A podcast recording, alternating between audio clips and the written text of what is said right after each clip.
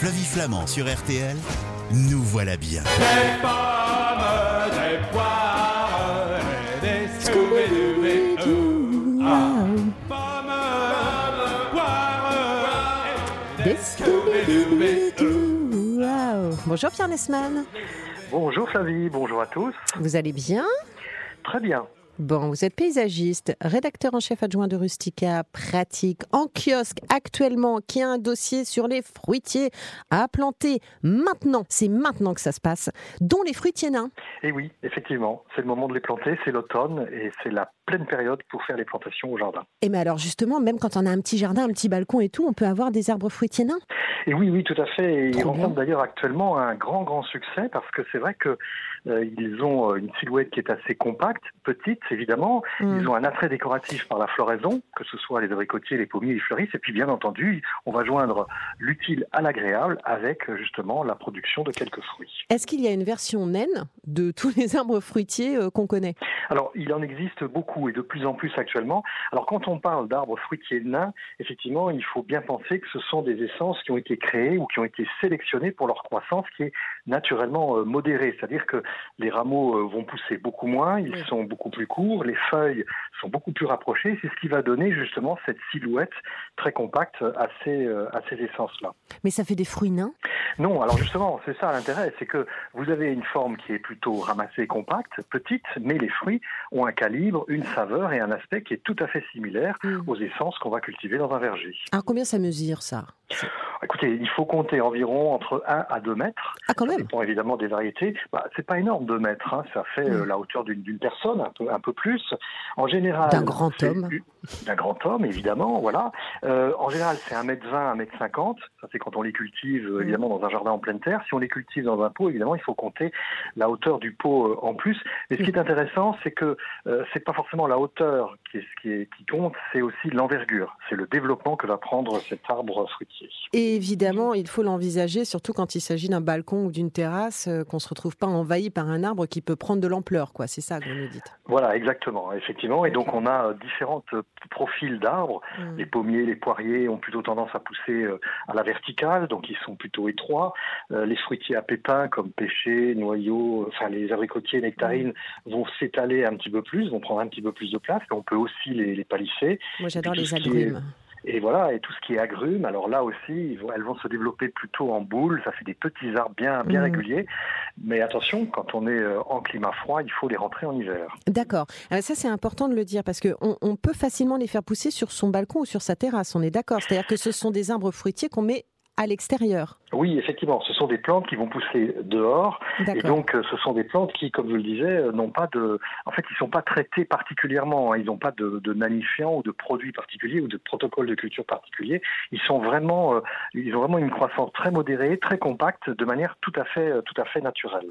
Ok, d'accord. Mais ils sont productifs ou pas? Parce que moi, je veux bien avoir mon, mon citronnier nain, mais je voudrais des citrons. Alors, Mon ils sont productifs. Mm. Évidemment, mais euh, bon, et vous pensez bien, Flavie, que euh, on va pas obtenir des rendements comme si on était sur des arbres normaux dans un dans un verger. Moi, je voulais Donc, faire ma vraiment- récolte. Mais vous allez pouvoir faire votre récolte, mais attention, on est dans des proportions euh, bah, qui sont euh, à l'échelle de l'arbre. Pour vous donner une idée, hein, un arbre, un pommier ou un poirier, vous allez pouvoir récolter dès la deuxième année. Donc ça produit assez vite une quinzaine de kilos de, de fruits. Donc c'est quand même Bah, assez, conséquent. Ouais, c'est pas mal. Tout ce qui est fruits à noyaux comme les pêchers, pruniers, nectarines, on est entre 10 à 15 kilos par arbre. Les abricotiers sont parfois un tout petit peu plus généreux. On va monter à, à 20 kilos.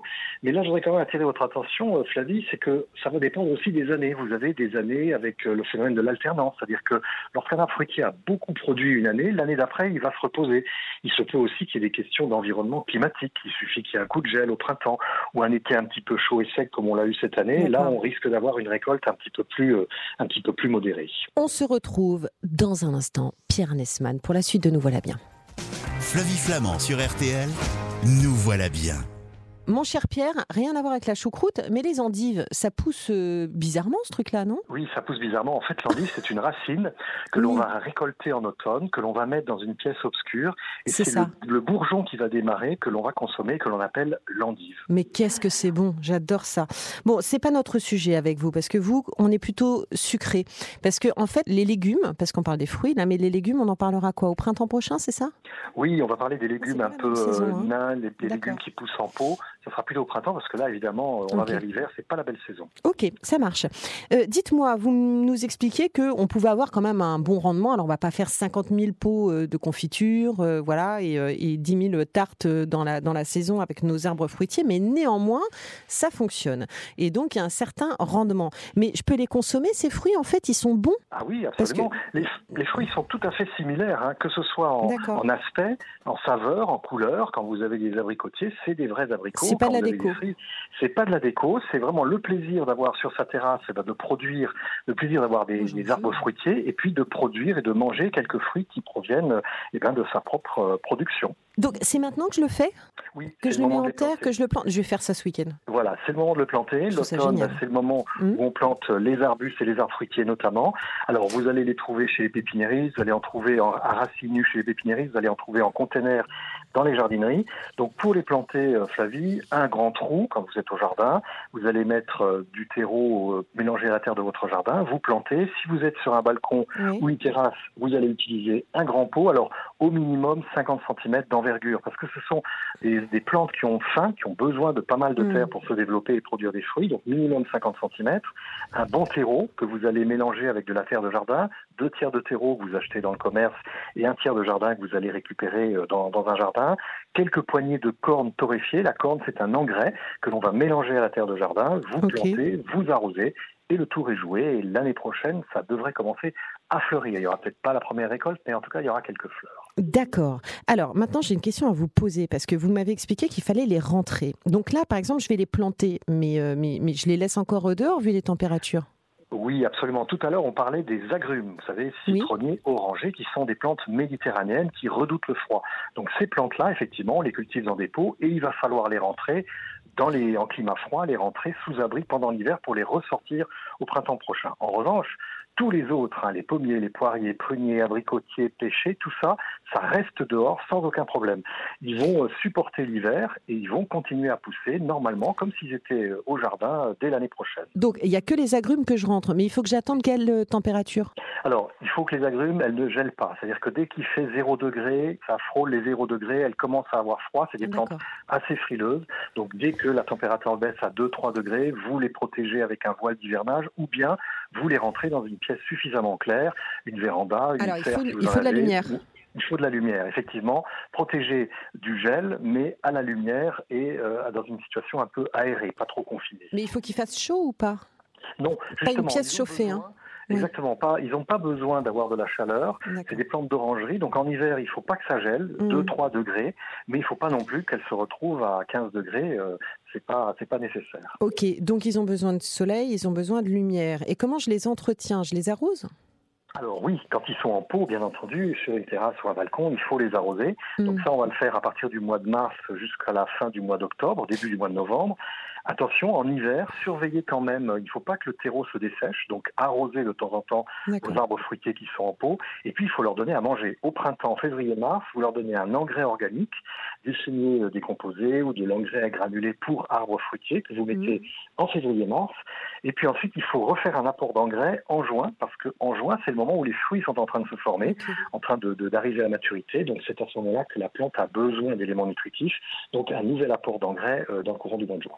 Pierre, quand il pleut vraiment, qu'il drache, comme on disait, euh, et qu'on a des plantes en pot comme ça, on a des arbres fruitiers en pot, et qu'il y a vraiment de l'eau dans le pot, voyez, et qu'on sent que la terre, elle, elle n'en peut plus, quoi. Qu'est-ce qu'on fait? Ouais.